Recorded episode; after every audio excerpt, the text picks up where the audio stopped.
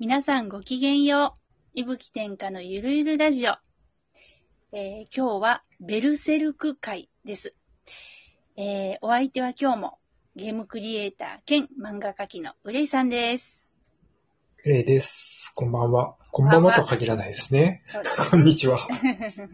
はい。えっと、今日はですね、あの最近ね、ちょっと訃報がありまして、えーベルセルクの作者の三浦健太郎先生が、まあ、亡くなられたということをね、最近聞いて、私たち漫画家も結構ショックを受けたんですよね。うん、うん、で、なんかみんな多分、はい、あの、その話を聞いて、はい、あ、今こそまたベルセルクの話をしたいって思ったと思うんですよ。うん、確かに確かにた。だ、このコロナ禍で、その、なんかファミレスでずっとベルセルクの話を食べるってわけにもいかずに、まあまあ、ま悶あ、々としてる方が多いんじゃないかなと。確かに。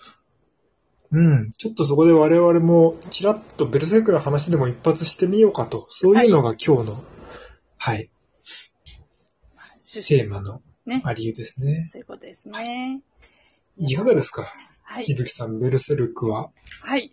えっ、と、私はですね、まあ一応ベルセルクほ、ほぼ、あのーまだ最新刊だけは読んではないんだけど、それ以前はまあ全部読んでいまして、うん。うんでうんただね、結構やっぱり、あの、救済期間もね、ちょっと長かったりして、あ、だいぶちょっとね、うん忘れちゃったなっていうのが、あの、ありまして、うんうんうん。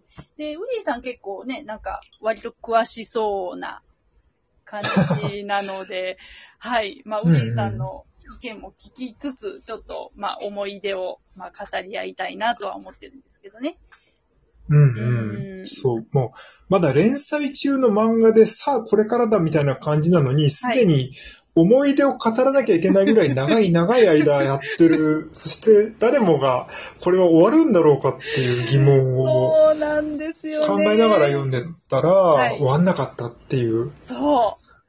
いやーもう、ね、なんか、まあ今まではね、冗談で、まあベルセルクとハンターハンターとファイブスターストーリーズはうん、もうちゃんと終わるんだろうかみたいなのは、まあ笑い話としては、まああのね、よくはいはいはい言ってはいたんですけど、まあまさかそれがガラスの仮面とか。ね。あうんガラスの仮面も確かにそうですよね。うーん。いやーもうこれはちょっと、悠々しき問題ですよ、もそうなんですよう。ね。はい。書きたいものを早く書かないと死んでしまうぞと。ちょっと我々も肝に銘じておかないと人は死ぬんだっていうことはね。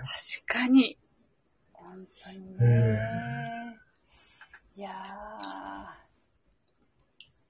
どうですか、ベルセルクは？ー、ベルセルクはね、まあ最初読んだ時はそうですね、まあ、まあなんかあんまり見たことのないファンタジーだなっていうのが、まあ、まあ第一印象だったんですけど、そうですね。まず、セックスのシーンから始まるんですよね。化け物とのセックスから始まって、はい。どういうことなんだと、これは。だからこれは、なんていうかこう、これからこの話はちょっとこういう、いかがわしい感じの話が始まるよってことをはい1ページ目で我々に宣言してる うん。わけじゃないですか。確かに。うんうんうん。は衝撃的的なね、スタートでしたよね。そうなんですよね。ね。あの、ガッツがそういうことしてるのはキャスカとこの化け物だけっていう、おそらくもしかしてガッツの生涯の中で関係してる女性は、キャスカとこの化け物だけなんではないかという疑惑が、そ、そうなのかもしれない。いや、キャスカ以外にも試してみたいなっていう欲望が、もしかしたらガッツの中にもあったのかもしれないですよね。いや、まあ、そうですね。っていうか、私、うんあのね、べオープニングでちょっと思い出すと、いつもおも、なんか考えることがあるんですけど、その、なんていうのかな、はいはあの、初登場シーンで、まあ、ベル、えっ、と、ガッツが、まあ、その化け物の、女性型化け物と、まあ、ちょっとイチャイチャしてるシーンから始まって、で、そい。れが一緒一緒とかそんなんないけど。うんうんまあで、それが、いつの間にかもう、こう、化け物にグーンとこう、変わるわけじゃないですか。はい。で、化け物、ちょっと、化け物形態、ちょっとはあんまり覚えてないけど、多分まあなんか牙が生えたりとか、なんか羽が生えたりとか、たうんうん多分そんな感じでしょ？うん。で、その、なんていうのかな、その、こう、ね、あの、交わってる最中に、ね、もう突然相手が変異するわけですよ。ね。で、はいはいはいはい。じゃあもう体のどの部分がどう変化するかわからないわけじゃないですか。はい。でもガッツ怖くなかったのかなと思って。確かに。こいつらの体はどっから何が生えてくるかわかんないのに、そう。ね確かになうん。いや、あれ、相当根性あるなと思いますよ。確かに。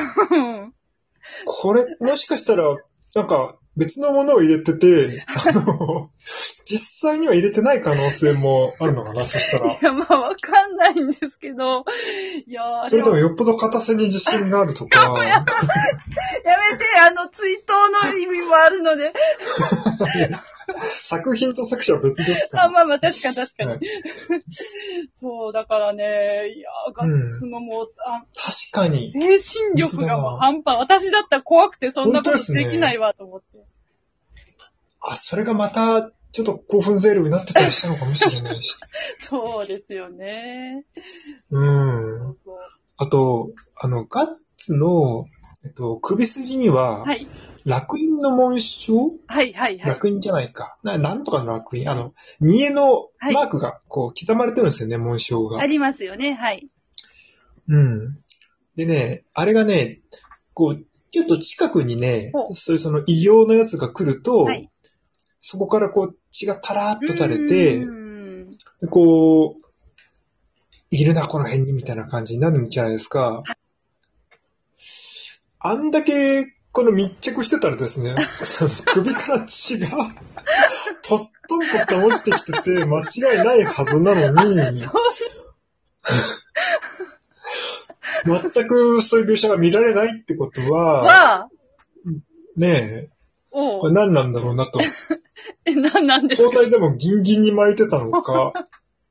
うん、ああ、あ、確かにその設定ありましたね。あ、忘れてたわ。よっぽどやりたかったのかなっていうのもあるし、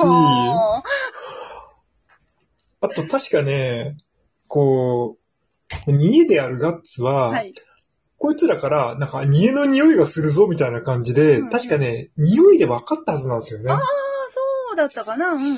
こんだけ近づいておきながら、ガッツがその煮えであることに気がつかないっていうのは、はい。この女の人もやっぱりちょっとある程度やりたかったのかなっていうね。もう、まあまあ、どうなんですかね。こう、ああれなのかな、どうなこんだろうねう、ササキュバス的な属性のね、あの、化け物だったのかな？うん。